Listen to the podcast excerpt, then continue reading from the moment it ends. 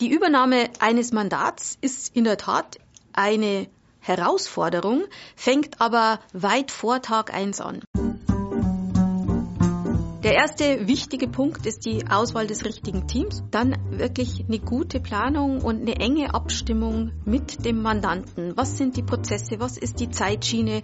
Und ab Tag eins im Prinzip der Übernahme ist dann natürlich wie immer im Leben Kommunikation eine der Erfolgsfaktoren. Wir haben da mittlerweile ein sehr umfassendes Toolset, äh, erfahrene Teammitglieder, die uns dieses Versprechen auch leicht machen.